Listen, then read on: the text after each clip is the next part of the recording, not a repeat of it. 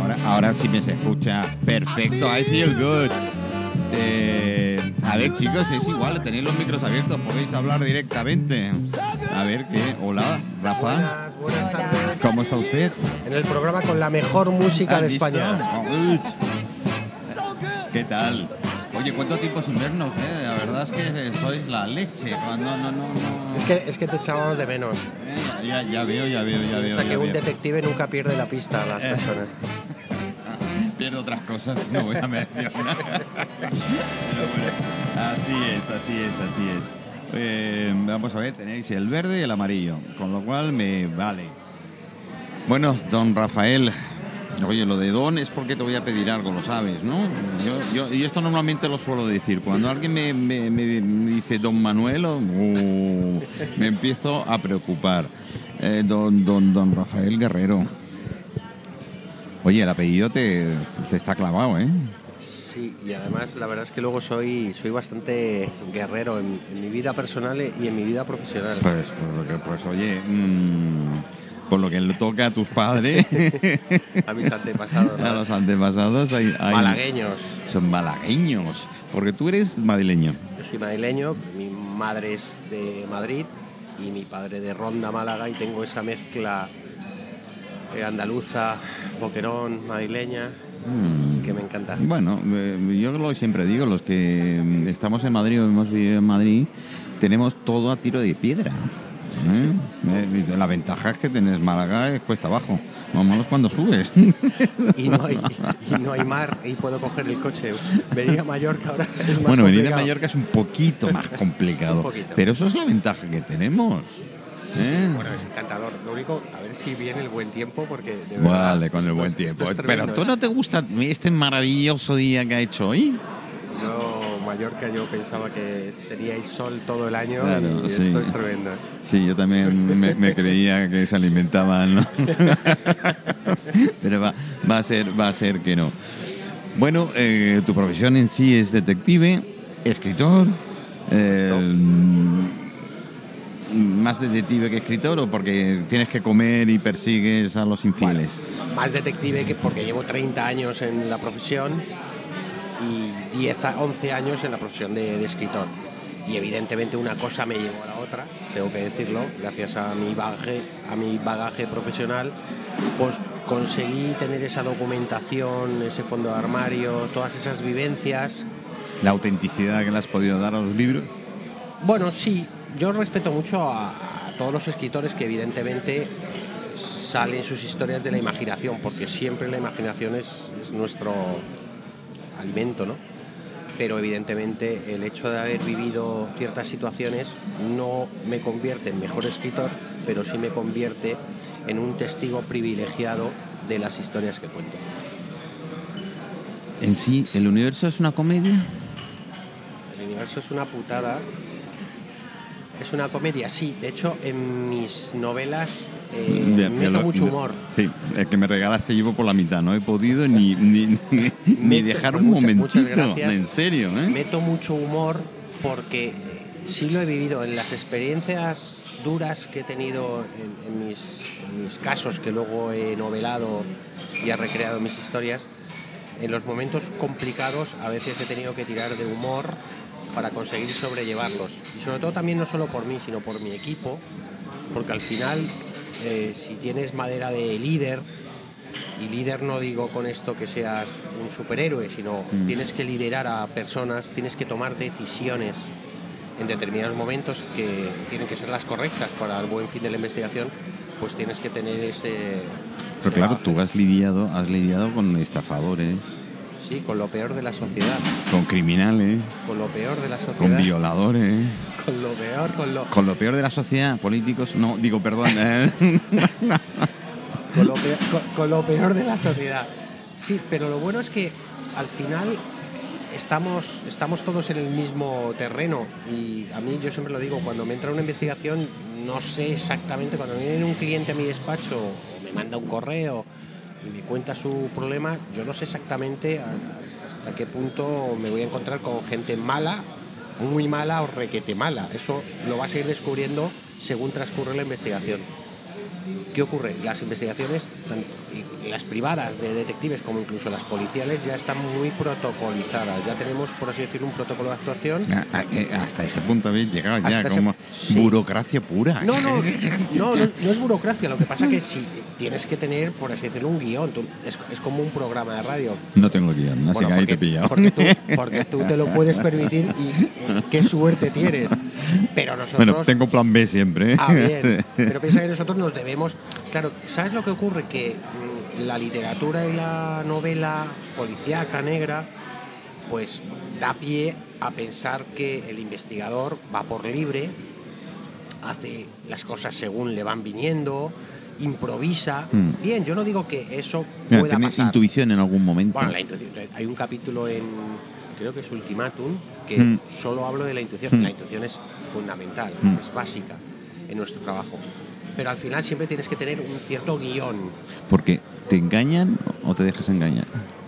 Porque hay clientes que te dejan, te engañan, te Bueno, plantean un intentan, tema que después resulta sí. que no es. Hombre, por supuesto, lo que pasa es que intentan engañarnos. Lo que pasa es que también tengo que decir que eh, la profesión de detective privado en España está regulada. eh, tenemos una ley Mm. y tenemos una serie de obligaciones y prohibiciones. No podemos salirnos de la línea roja, que una de las primeras líneas rojas es la legitimidad por parte del cliente para poder Claro, investigar a un claro. tercero. O sea, Mm. aquí no se puede investigar a cualquiera sobre lo que quieras y luego vienen los problemas. Entonces, Que te puede venir alguien, no sé, ahora im- imagino, ¿vale? Que, que te venga un cliente, te cuente una historia que le está ocurriendo y quieres que investigues esa historia. Y después resulta que no es todo lo que. Tota- totalmente de acuerdo. Aparte del contrato que eh, es obligatorio que nos firmen, en el cual viene plasmado el interés legítimo y lo que quiere investigar para que quede constancia y en caso de que nos hayan engañado, el responsable siempre va a ser él. Pero te voy a poner un ejemplo muy, muy real y muy palpable. Muchas veces nos vienen casos en los cuales un- una pareja está separada es- en este caso es el hombre, pues nos Sí, cada uno, cuenta la, cada uno Claro. cuenta la historia que quiere, evidentemente. no, ahora te diré el lema que tenemos nosotros. Y nos pide eh, localizar a su expareja, pues por el tema de niños, para ver dónde vive tal. Y resulta que descubrimos que tiene una orden de alejamiento. Entonces, evidentemente, si te- no le puedes decir dónde vive esta persona, ¿no? Entonces, eso lo tienes un poco que intuir. Pero yo, res- un poco por lo que acabas de comentar que me ha encantado, yo, yo siempre digo que hay dos versiones. Está la versión de una parte, está la versión de otra parte y luego está la verdad. real. Y luego Sí. está la verdad. Por eso somos tres en uno, lo sabes, Exacto. ¿no? Somos el que nosotros creemos que somos, el que nos ven los demás y el que de verdad somos. Efectivamente. Y nosotros en eso somos testigos privilegiados por dos razones, porque sabemos obtener la información necesaria para, para las pruebas y también porque tenemos ese bagaje que cuando vemos que un cliente algo... También te digo una cosa, Manolo, que es importante también hacer las preguntas correctas. Cuando tienes una entrevista con el cliente, incluso cuando estás haciendo una investigación, tienes que hacer las preguntas correctas. Por, luego, por eso luego mi vida personal muchas veces me pongo muy nervioso porque cuando vemos que ciertas conversaciones de pareja o entre amigos o familia y, y veo que, ¿Y que por se van por los cerros, yo veo siempre, ¿Y por tío, no, no. has, no has oído toda la conversación de ayer, o sea, del programa? He escuchado algo. manda eh. un trocito. Me han mandado un trozo y fue muy, muy, muy interesante, pero también es un poco lo que te. O sea, a mí me gusta ir al grano y me gusta hablar las cosas porque el tiempo es oro y no podemos Sí, perderlo y no mucho. es un Entonces, dicho. Cuando, cuando estás hablando con alguien, me gusta también profundizar. Eh, forma parte de mi trabajo. Nuestro trabajo es escarbar, profundizar en, en los conflictos humanos. Tú, en una de las frases de- del libro que, que me regalaste, Ultimátum, dice que, que la verdad está ahí fuera. La verdad está fuera y hay que salir a buscarla. Y también te digo una cosa, muchas veces los clientes cuando nos vienen les cuesta eh, ponerse frente a un detective porque existe tanto desconocimiento en nuestra profesión que muchas veces vienen como con miedo. Y yo les digo siempre, mire, usted ha dado el primer paso importante, que es no quedarse con la duda. Porque efectivamente la verdad está ahí fuera, búsquela usted.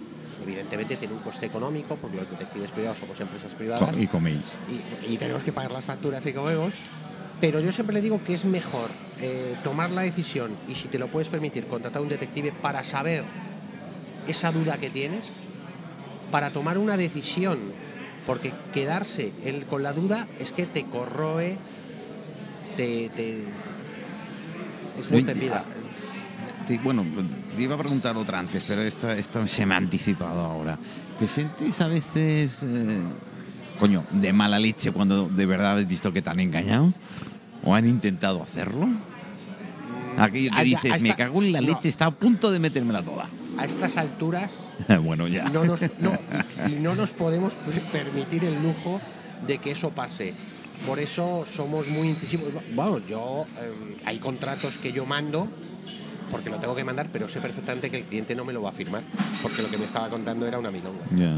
Pero él me dice, sí, sí, mándame el contrato. Y vale, y se lo mandas y plasmas todo lo que te he comentado y, y sé perfectamente que no me lo... Entonces ahí es la clave, porque al final todo tiene que quedar plasmado. ¿Qué ocurre? Que en las novelas, en las películas nunca se Bueno, ve a un cliente firmando un contrato, pero, pero la realidad está ahí. Yo, de hecho, por eso mis novelas intento desmi- desmitificar un poco la figura del detective. Y no te han dicho, eh, señor Guerrero, no es usted como me lo, me lo imaginaba. Bueno, yo tengo que decir que por desgracia no soy Philip Marlowe. Pero Entonces, bueno, eh, oye. Las, las, las, las clientas Sherlock Holmes tampoco era. Eh, sí, bueno, pero no eran los años 50. Eh, Sherlock Holmes vivía en otra época. Bueno, habría- estaría muy bien haberla vivido ¿Fumas como en era. pipa? No, fumo, Ay, fumo- fumo tabaco, fumo tabaco. La verdad es que fumar en pipa hubiera sido un problema porque eh, desprende mucho olor. Ya, ya te digo Entonces yo. eh, es poco discreto. Soy fumador de pipa, además. Eh, es poco discreto para y luego sobre todo en el coche a lo mejor pues si estás en una espera pues la pipa es ma- es Llama más- la atención. llama Sí, bastante más la atención Llama la atención.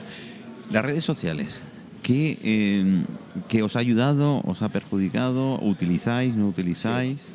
Ver las redes sociales por una Porque parte es, es una fuente de, es una fuente de información. de- de información. mira depende las redes sociales también son importantes para darte a conocer vale porque yo, me refería más a la Sí, investigación. pero te voy a comentar. Es Sí. importante para darte a conocer Mm. y luego para la investigación, evidentemente es una fuente de información muy buena, pues para encontrar vinculaciones entre personas que ves que son amigos, aunque ah, decían que no se conocían de nada. Para, Eh, Esta es muy buena. para- claro, claro, muy buena. muy- joder, no te conoces de nada y resulta que sois amigos y os dais likes. Pues mira, oye, qué casualidad, ¿no? Ay, si es que los Claro. besitos a distancia son. para obtener fotografías también de personas que no tienes y a lo mejor en su estado de WhatsApp pues aparece su fotografía Mm. o en Facebook, los vehículos que usa, a veces pues ponen fotos con su coche, o sea, nos facilita cierto tipo de información. Entonces sí, para eso son muy útiles, pero ojo, también tengo que decir que también hace que muchos de nuestros potenciales clientes pues ya no nos necesiten porque resulta que la información la han encontrado en redes sociales. Y pues, Vamos, que tenés un competidor directo Tenemos- en línea. Tenemos a Facebook ahí que es que nos hace la puñeta porque. Tenés unos cuantos millones de competidores. Sí, porque además piensa que hoy en día las redes sociales la usa todo el mundo. Sí. Pero también te digo una cosa, muchas veces nos, esa información nos la transmiten, pero sí es cierto que necesiten que necesitan que quede plasmada en un informe de cara a un proceso judicial y que esté un poco más elaborada y profundizada. Hay otra frase que me ha encantado que es el cajón de los silencios. El cajón de los silencios. Yo utilizo mucho los silencios. Los silencios hablan más de lo que la gente se puede llegar a imaginar. Por supuesto, los silencios. Menos en este programa que cuando hay silencios es porque estamos comiendo bebiendo. Los silencios son necesarios y los silencios también. Lo que pasa que no debes de dejar eh, de fijarte, ¿no? Porque luego está el lenguaje no verbal, Ajá. cómo se, cómo las personas eh, cuando te están hablando, eh, su gestualidad. Somos expertos también. Piensa que los detectives hacemos muchas entrevistas de investigación. Necesitamos obtener que la PNL la domináis bastante bien. Bueno, pues más o menos se nos, se nos da bien, forma parte de nuestras, una de nuestras técnicas de investigación. Mm. Pero sí, los silencios, y sobre todo también cuando hacemos servicios en binomio, en pareja, estamos con un compañero, piensas estar 12 horas en un coche, a lo mejor 3, 4 días, pues tienes que saber encajar muchas veces esos silencios Es duro, para... ¿eh? Es muy duro. Te puedo asegurar que es, es, es muy duro. Estar solo es duro. Bueno, pero, Pero estás estás tú solo. Pero estar con alguien también depende de, de con quién estés, del equipo, cómo lo gestiones.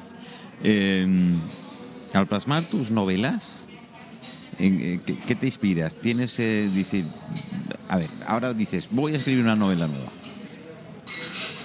Pues mira, Ya tienes eh, esas ideas, dices, oye, que este personaje o esta situación me ha gustado, voy a desarrollarla. efectivamente, yo, con la, la- yo siempre tengo claro, bueno, tengo claro y tengo apuntado, tengo claro y tengo apuntado los casos que me han impactado a lo largo de mi vida. Entonces, esos, luego lo que pasa es que luego los, los- tienes que saber desarrollar en una trama y en una novela. Darle no, es- no salsa. estamos, no estamos contando un informe. Entonces, ¿en qué me inspiro? Pues en casos que me han impactado, que los tengo ahí guardados en un fondo de armario, para en- luego en un momento dado decir, este es el momento y lo quiero contar. Lo que pasa es que luego te tienes que sentar y, y Te desarrollarlo. pareces a Pierre Cardin, tienes sombra de María. Y en eso me inspiro. En, en las ciudades también, las que casi todos los casos se desarrollan en, en otras ciudad. ciudades, en otros Mm, países, mm. pues estamos eh, especializados, en, en investigación internacional. Y entonces digo, ven, y en los personajes también. En la última novela, La verdad no hace amigos, hay un personaje, que es Francesca, que a mí me perturbó como investigada. Era, alguien, que me, casi que me turbó. Fíjate que es difícil, me turbó, no era una persona tan manipuladora, tan complicada. Y, y dije, es que hay que hacer una novela sobre esta persona. Va y le pone Francesca. Sí, evidentemente. Hola, Chisca. ¿Cómo estás? Claro, ¿Cuánto evidentemente tiempo su, no- su nom- su nombre real no es Francesca. Pero bueno, quise ponerle Francesca, ¿por qué será? Bueno, por algo será, ¿eh? No, no sé, está comiéndose quicos ahora, creo. Eh, ayer hablamos un poquito del tema de Siria. Siria por el, por el viaje, el viaje que, que se expuso en el programa. Si se va a hacer, dudo que en estos momentos podamos hacerlo y tal. Ojalá. A mí es- esas ciudades me encantan, me encantan saber que ha pisado aquí hace 4.000 años otra gente. Pero Siria para ti, estuviste, en- has estado, has estado en Siria. Eh, no creo que de placer o también. No, no, no, no, no, de placer no. Estuvimos trabajando y yo ojalá pudiera ir de placer. De hecho, es un viaje que, que tengo pendiente. Y cuéntame algo de Siria. Pues mira. algo que Pues el- el- a mí lo, bueno, lo que me impactó de estar allí era la, la sensación de un poco de vulnerabilidad dentro de que luego no hubo ningún problema, pero es la sensación de que estás en, un- en un- en una zona de conflicto. No digo tanto de guerra, porque yo la sensación Ahí que son tenía... conflictos. Claro, Mm. no tenía la sensación de que fuera una guerra. O sea, no estás ahí como en la Segunda Guerra Mundial, ¿no? Y, o sea, no, no veías tanques o no veías tropas, pero era una situación en la cual te podías encontrar con un puesto de, de carretera y no sabías si eran de los buenos, si eran de los malos. Es cierto que ahí teníamos un apoyo local muy bueno, es el que nos apoyó en la investigación. Pero Sir- Siria, bueno, es, ese, es ese el color que tiene, bueno, Damasco, el color que tiene. Pero bueno, yo me quedo un poco con la entrada cuando pasamos la frontera, o nosotros entramos desde, desde Jordania, salimos de- por, por Turquía. La entrada a la frontera, que siem- siempre es lo más problemático cuando haces un trabajo internacional, no sabes las preguntas que te van a hacer. Yo, yo me salgo un poco del hilo. Estuve trabajando en Ucrania, yo estuve trabajando en Eso, te lo Ucrania. hace- estuve trabajando en Ucrania hace unos años y era diciembre, 17 bajo cero. Y me acuerdo eh, cuando entramos, en, veníamos desde- íbamos desde Turquía, pasamos desde Turquía en avión, y cuando llegamos el, el puesto fronterizo nos preguntó cuánto dinero llevábamos, ¿no? Mm. Sí, sí, ¿cuánto dinero lleva usted? Pues llevo 800 euros lleva en la cartera, casi, me se los hizo enseñar, ¿no? Para ver que más o menos tenía solvencia. Dije, luego tengo tarjetas y tal. Pero son esos momentos en los cuales, porque piensa que ahí una investigación se puede cortar completamente. Hay algún Pero de temas de fronteras te puedo contar, me ha pasado de todo. En Mauritania, en Paraguay, en Brasil, o sea, de, de todo. ¿No, ¿No suele haber colaboración? ¿O tenéis, vosotros cuando vais No. tenéis que tenéis que comunicar a no, autoridades o...? No, no, no, no, no, no, no, no solemos nada. Mm. De hecho, tuvimos un caso en Túnez que comunicamos y tuvimos un problema porque al final poco nos vendieron y nos, nos, nos cogieron y nos quitaron todo el equipo. Ahí tuvimos, eso lo cuento en, en Muero y Vuelvo, en mi segunda novela. Se ha traído aquí eh, Chisca, ¿eh? ha dicho, "Todos- vea". todos los que no tenían casa. Eh, Sí, y- estoy a punto de decir, pues, oye, la biblioteca hace tiempo que cerró, pero sí, como siga trayendo sí, el Sí, sí, libro. sí. Pero sí has tenido eh, Sí, ese pro- sí, sí, hemos, tenido, sí, es, es un momento clave, ¿no?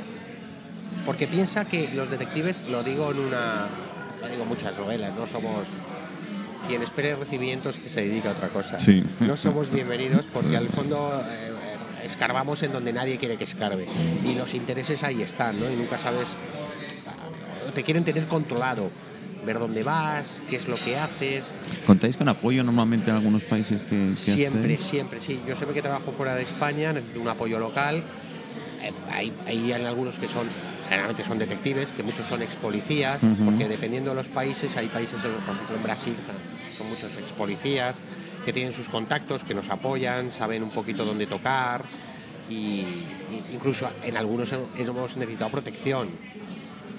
Y aquella imagen que aquella imagen que se ve sacando los billetitos dices eh, medio medio bueno soborrando Sí. coño joder Bueno, no digo a, es- a- a claro. autoridades en sí sino en general los chivatos Evi- los evidentemente los, siempre bueno el, Los confidentes, en- en- en que se llaman. claro en Yo Detective que es la novela que desarrollamos en la India pues en la India evidentemente es un país en el cual con, dinero no es soborno sino simplemente para que hablen un agradecimiento exacto no es que pero hablo de funcionarios No es un tragalenguas, hablo es un hablo perso- ¿no? hablo de personas normales de personas normales de testigos de- Sí, porque sí. en ese caso estábamos buscando un, un desaparecido, fue un caso de un desaparecido, un español que desaparece en la India y nos contrató la familia para ir a, a buscarlo.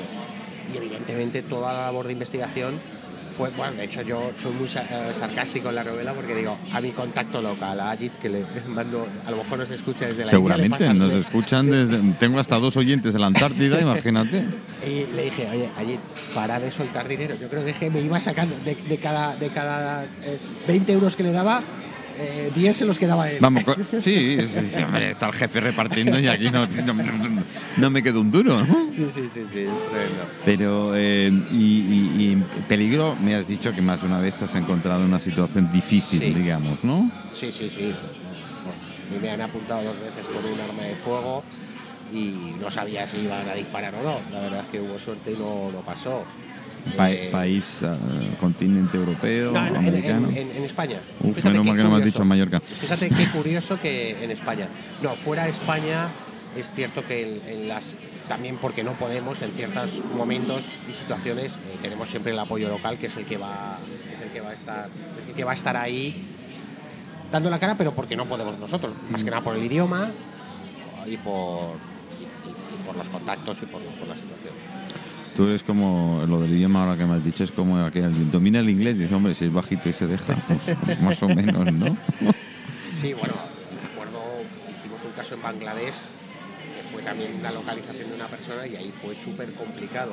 Tuvimos que contratar un traductor para, para que pudiera hablar con la persona que estábamos encontrando. Entonces, sí, la verdad es que Y, y- y- y la fiabilidad del traductor, ya sé que son profesionales, ¿eh? Sí, que me discuten, mira, este- sí, que este me perdonen los que nos No, estén mira, escuchando y tal, pero este- sé que alguno que dice yo soy tal No, y a veces para sacarte algo más. lo, lo contratamos a, ah, no, lo contratamos a través de la creo que era un instituto cultural Sí, o estas embajada. agencias, no no no sí era era- Directamente fue- oficial, ¿no? fue- Digamos. fue, curioso porque cuando encontramos a la persona que teníamos que encontrar estábamos como no sé como a 500 kilómetros de donde estaba el, claro, el traductor en ese caso teníamos que encontrar una persona y una vez encontrada nos teníamos que entrevistar con ella. Claro, esa persona no hablaba mi idioma entonces encontramos un traductor ¿vale? Y entonces tuvimos que llamarle, claro, el traductor no sabía si lo íbamos a encontrar. Y una vez que lo encontramos, llamamos al traductor. Tuvimos que esperar dos días. Llegó el traductor. Nos fuimos a ver a la persona y yo hablaba al traductor y el traductor le hablaba a la persona para transmitirle una información que teníamos que transmitir. Eso en Bangladesh, que es el país más poblado del mundo en función de su tamaño. Sí, y además la cantidad de dialectos que hay, de lenguas gente y de diferentes. todo. O sea, fue ¿eh? una- ese caso yo estoy muy orgulloso porque de verdad el cliente se quedó emocionado de que pudiéramos encontrar a esa persona que, que Entre, yo, yo entre- sinceramente entre 100 millones de sí personas. sí yo sinceramente además fue un caso muy bonito porque yo estaba en Madrid un martes y me llama el cliente que el jueves es que el cliente vino con nosotros que no es el habitual, cliente se ¿no? estaba Que esperando claro el cliente estaba esperando en el hotel. a que encontráramos sí, todo sí. para estar con el traductor y con todo. Y un martes me llamó y me dijo, este trabajo tal, le pasé el presupuesto y dijo, el jueves quiero que nos vayamos. Tuvimos que ir por la mañana a la embajada de Bangladesh, sacar los visados, coger el avión, irnos hasta Dhaka, la capital, ahí se quedó el cliente, hicimos la gestión del traductor, yo me fui a la zona interior en un autobús que te he contado esta mañana lo del- que me daban, yo no tomo café y me daban unos té chais que parecían con leche, una cosa rara, y después de unos días Llevarían baño los autobuses, ¿no? Mira, yo de verdad, yo creo que tenía hecho vídeos. Yo tenía hecho vídeos desde el autobús, pero no los tengo porque ese vídeo, ahora lo mismo, lo pones en televisión y me hago millonario. Era una locura. eh, eh, cómo conducen o sea, una velocidad, una cosa que yo, yo decía, Dios mío, si llegamos vivos, pero llegamos vivos, sí. Oye, por cierto, hablado de vivo, el seguro de responsabilidad civil tuyo es la leche. Pues y el de vida, ya no te digo. Sí, está en 300.000 euros. Está- tenía uno de 600.000, ¿eh? pero lo bajamos a 300.000 por, el, por la prima que era muy alta, lo bajamos a 300.000. Sí, sí, bueno, evidentemente seguro de vida, seguro de repatriación, seguro de salud. Sí, sí, yo en seguros me gasto un pastón, más que nada, porque si me pasa algo, pues por lo menos que quede cubierto. Oye, ¿alguno compañero de seguros que quiera patrocinar el programa? Decírmelo Ah. que tengo un cliente que Ah, pues puede sí. ser potencialmente bueno. Puede ser perfecto. Oye, porque- y hablando ya de seguros, eh, ¿qué hay del tema de los sicarios? ¿Es como las pelis, aquello que.? Porque sicarios existen, todo el mundo puede decir. Por supuesto que existen, por supuesto que existen, y en España existen. Sí, de asesinatos por encargo. Por supuesto, hay un caso muy famoso que es el caso de- del que era el jefe de convenciones de, de Barcelona, del Fórum, ¿Mm?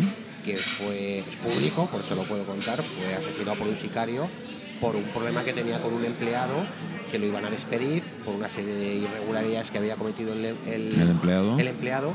Y fíjate cómo es la vida, el empleado, eh, eh, por medio de un conocido o una conocida, tenía, eh, trabajaba en la cárcel y esta persona desde la cárcel contactó con una persona o le pusieron en contacto con un sicario eh, colombiano y, y en Barcelona, en pleno centro de Barcelona, eh, el hombre sale de su casa, hicieron una investigación primero sobre sus movimientos y llegó el sicario y le metió un tiro por la, por la espalda en la cabeza y ahí quedó fulminado. Y tras una gran labor de investigación de los Mossos, se consiguió dar con el responsable y fueron todos, eran al final como cuatro o cinco y fueron todos detenidos. Claro, porque ahí está la mano ejecutora y la que ha mandado a. Claro, de hecho fueron condenados. Creo que la- el, el- el- el creador intelectual, que era este empleado, eh, además es muy curioso porque justamente lo matan el día que eh, iba a volar al guion a que era la sede central de la empresa, a comunicar el despido de esta persona y aportar las pruebas por las cuales se le quería despedir. Y antes de coger ese vuelo es cuando lo asesinan. O sea, imagínate la mente humana a dónde llega. Por supuesto. Claro, sí, pero fíjate, una persona normal, porque no estamos hablando de cártel de drogas o los que es lo que entendemos de los sicarios en México Sí, porque- sí, o, guerras entre bandas. No, no, no. Es que tú era una persona que simplemente tenía un empleado y ojo, le costó 12.000 euros. Lo que vale la vida de una persona. Pagó 12.000 euros por ese asesinato de cargo. Eso está en el sumario, ¿eh? Ya. Em, entonces, gente que se dedica a asesinar como tal, como profesionales de ello, ¿lo hay? ¿O son sicarios tipo México que son... No, no, por supuesto, claro. Los hay, los hay que vienen a España, ejecutan y se marchan. En, en- en Marbella es una de las zonas en las cuales ocurren más asesinatos por parte de, sobre todo, bandas irlandesas, rusas, británicas, y evidentemente llegan, ejecutan y se marchan. Y ahí quedan. Y las investigaciones esas sí que son complicadas.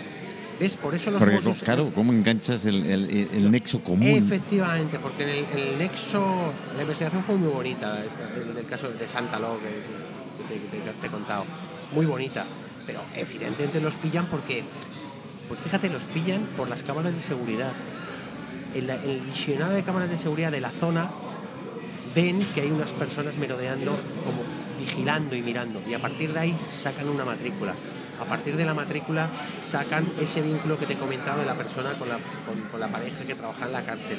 Y a partir de ahí inician una serie de llamadas. Entonces por eso les pillan. Yo siempre he dicho que no existe el crimen perfecto, lo que existe es el crimen mal investigado. Pero tengo que decir que en el caso de sicarios, que venga una persona aquí, ejecute y se marche, son muy profesionales y es muy complicado. Es súper complicado. Hace falta una cooperación internacional y es gente muy profesional. Claro, mirar el listado de todas las personas que llegan a España y a otros países. Sí, además, que- es o sea, muy, muy complicado. muy porque complicado. puedes entrar por mil sitios. Muy complejo. Esto es de entrada. Puedes entrar por mil sitios, puedes entrar en grupo, puedes entrar con toda tu familia, con tus cuatro hijos, la suegra y lo demás. Y luego están los sicarios de, Sí, de bandas. de los de- no, de los servicios no secretos, Ah, vale. pero de los Las guerrillas. no, el- Vamos, los el guarrindongos, el- el- coño, no, joder. No, el, pol- no, el polonio, el, Ah, vale. o sea, los, al, al que envenena, pues Sí. eso en el fondo así. Ah, vale, vale, vale, un- vale, vale, hecho un vale. si- Un sicario Ah. muy, muy preparado pues para quitarse a un, ¿Y a las, un rival. mujeres, ¿Y las mujeres sicarias? Bueno, Ese mito que tenemos de. Bueno, pueden bueno, existirán evidentemente, pero yo creo que se utilizan más Qué alivio sa- me has dado, para, que me ibas a decir para- alguna. para, para sacar información. Bueno, si la conocieran no te No mires a chica, coño. Sí, bueno, están los gorriones rojos, ¿no? En Rusia, ¿no? existen, ¿no? Existen. Por, hombre, por supuesto que existen, claro, claro que existen. Es una, una- son letales, claro. Bueno, ahora ya sé que estás en un próximo proyecto mental, eh, novela seguro. Sí, bueno, No estará en la- siempre. mm. Un escritor nunca deja. Sí, tengo, de hecho, lo que pasa es que, claro, como luego me salen más proyectos, pues eh, novela con Chisca, que hemos escrito una novela romántica, una antología de Oye, novela. Chisca, novela romántica, ¿cómo es? Romántica, erótica, que, tra- que traeremos aquí, que cuente un poco. Chisca, venga, va, cuéntame un poquito. Lo que puedes contar, no me cuentes el final, que ya sé que es fin, como las pelis, pero algo más. Bueno, fin o no fin, porque puede continuar. Ya, ya, bueno, ya, ya comenzamos. Vamos a dejarlo ahí. Pues sí, es una novela romántica muy. Bueno, novela romántica erótica muy, muy bonita. Eh, hay, hay una parte que me acaba de gustar mucho. Hay mucho es sexo, muy, ¿eh? Muy bonita. A ver si va a aparecer el programa de Cuéntame de anoche. Así que- Es una, pues eso, es para, y no es porque la haya escrito yo con, con Rafael, pero es, es algo especial, es una novela muy especial. Yo creo que, que bueno, no puedo decir que va a dejar eh, indiferente ¿no? al lector. Me voy a ahorrar algunas eso- preguntas, ¿sí? Pues simplemente. Porque eso no, no lo podemos decir, ¿no? Porque para gustos, pues claro. No, sí. Eh, pero bueno, es diferente, ¿verdad? Es curiosa, es una novela curiosa. ¿Cómo, cómo se titula? El amor dura tres meses. La novela se titula El amor dura tres meses y es una novela que yo, yo El amor, es decir, que os ha durado tres meses. ¿eh? Bueno, el- el proceso de escritura ha sido prácticamente de un año, ha sido un proceso muy bonito. Yo ya había escrito a cuatro manos un ensayo sobre mi profesión, pero fue un reto escribir esta novela con Chisca, yo se lo propuse, ella me dijo que sí desde el principio, ya tenía inquietudes literarias y yo lo vi con los textos que me mandó y dije, pues te- ha sido costoso porque ya no, que es lo que le pasa a los escritores, que al principio no creen en uno mismo, pero yo fui incisivo porque un escritor al final lo lleva por dentro y aunque pasaba del género negro al género romántico erótico tenía muchas ganas de hablar del amor, tenía ganas de hablar del sexo y nos lanzamos. Ella recogió el guante, ha sido un proceso muy bonito, creo que para mayo puede que ya la tengamos publicada Yo tenía la suerte de leer algo y de la madre serás, ella. serás el Sí. primero en recibirla para que, No, la, no. para que la puedas... Eh, Chisca nos regaló las, las 15, eran las 15 15, miradas 15 al amor. miradas, eh, del amor. Y claro, la primera que me leí fue la, Ahí la hay, suya. hay un relato mío también ahí. Y bueno, pero dicho esto, también tengo, empecé un, ya, esa trama que yo que tú me has preguntado antes, ya tengo hecha una trama de una novela que ya la empecé el año pasado, que con estos proyectos las tengo un poco ahí al tran tran, pero yo espero poder escribirla y terminarla para, para intentar el próximo año tenerla, porque RG, Rafael Guerrero Detective, está ahí, forma parte de mi vida, tengo muchas tramas por contar. Y luego los lectores también me lo piden, ¿no? Me dicen, Pero- Rafa, ¿cuándo la próxima? Tú puedes contar, bueno, mero hecho, estás contando en alguna de tus novelas eh, algún caso que te ha pasado. Evidentemente cambiamos los nombres, las situaciones, etcétera. Eh, ¿Hasta cuándo? eh, a ver cómo decirlo. Me estás diciendo que, claro, evidentemente tu despacho, tu, tu negocio, que te da de comer todos los días, puedes ir al súper. No sé si la novela, no quiero preguntarlo, ¿eh? no quiero preguntarlo. Eh, pero tienes previsto unos años más y decir, me voy a relajar, o es lo que te da mm, la motivación para hacer este tipo de novela que haces. Bueno, en principio no. Yo en principio quiero seguir escribiendo Vale. porque me gusta. No, pero hablo de ti, es decir, de, de seguir de profesión de detective. Ah, de seguir de detective. O vas diciendo, ahora escojo los casos porque los que quiero y cuando quiero. Ah, Bueno, pero eso no lo hago porque escriba. No, Y ya, Eso ya. lo hago porque ya después de 30 años ya. eh, Ya te lo puedes permitir. Me lo puedo permitir, los, hago los casos que realmente los.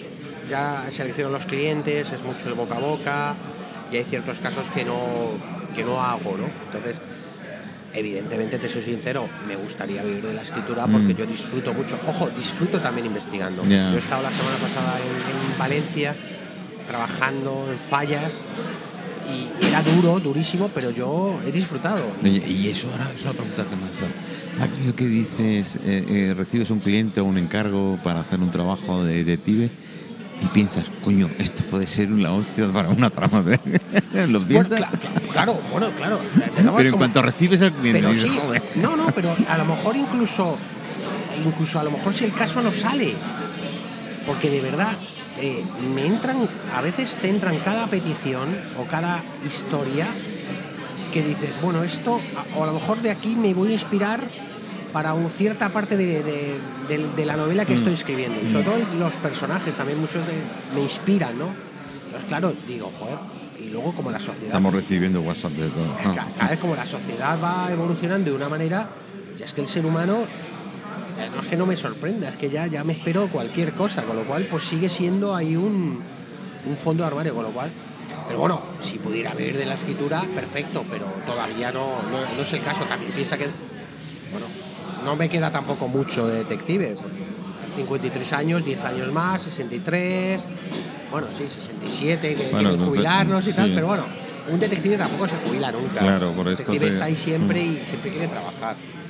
Pero yo creo que el tándem entre las dos cosas Sí, te funciona. funciona. Lo que pasa que es cierto también que a lo mejor si no trabajara podría escribir más rápido. Podría tener una novela en cinco o seis meses. De esta manera a lo mejor puedo tardar dos años, un año, un año y medio. Entonces también. Pero bueno, tampoco tengo una editorial que me esté diciendo, Rafael, queremos una novela cada año. Y bueno, los clientes, tú tienes contacto directo, evidentemente, con tus clientes cuando te encargan un trabajo y tal. Y cuando ven que eres novelista, o no, o sea, que como dice, ay, No. a ver si va a contar. No, no, no, no, no. De hecho, algunos clientes me lo comentan. Digo, oye, Rafael, pues hemos leído, nos encanta. Sí, porque saben, hay una premisa clara eh, que yo en mis novelas lo que a mí me exige la ley es que ni clientes ni investigados sean identificables en las novelas. Entonces, a partir de ahí, pues están tranquilos en el sentido de que nunca van a poder ser identificables. Porque en el fondo lo que yo cuento son historias que han pasado, historias. Evidentemente pones nombres, pero no, no identifican en ningún momento a, a clientes investigados. Pero sí, yo me acuerdo, algún, algún cliente me lo ha dicho. Luego piensa que también doy clases en dos universidades. No, pues claro, eso es un papel que... y, y los premios, y los premios que ha recibido, te dejé, Bueno, a ver, yo tengo aquí para... Es que si me quedara una hora de programa, seguiría seguramente con una hora de programa, porque claro...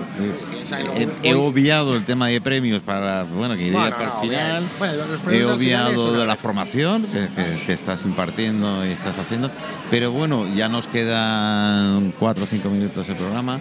Em, Chisca, Dime, Eso. dime Manolo. eso de convivir con un detective Sabía que me lo preguntarías.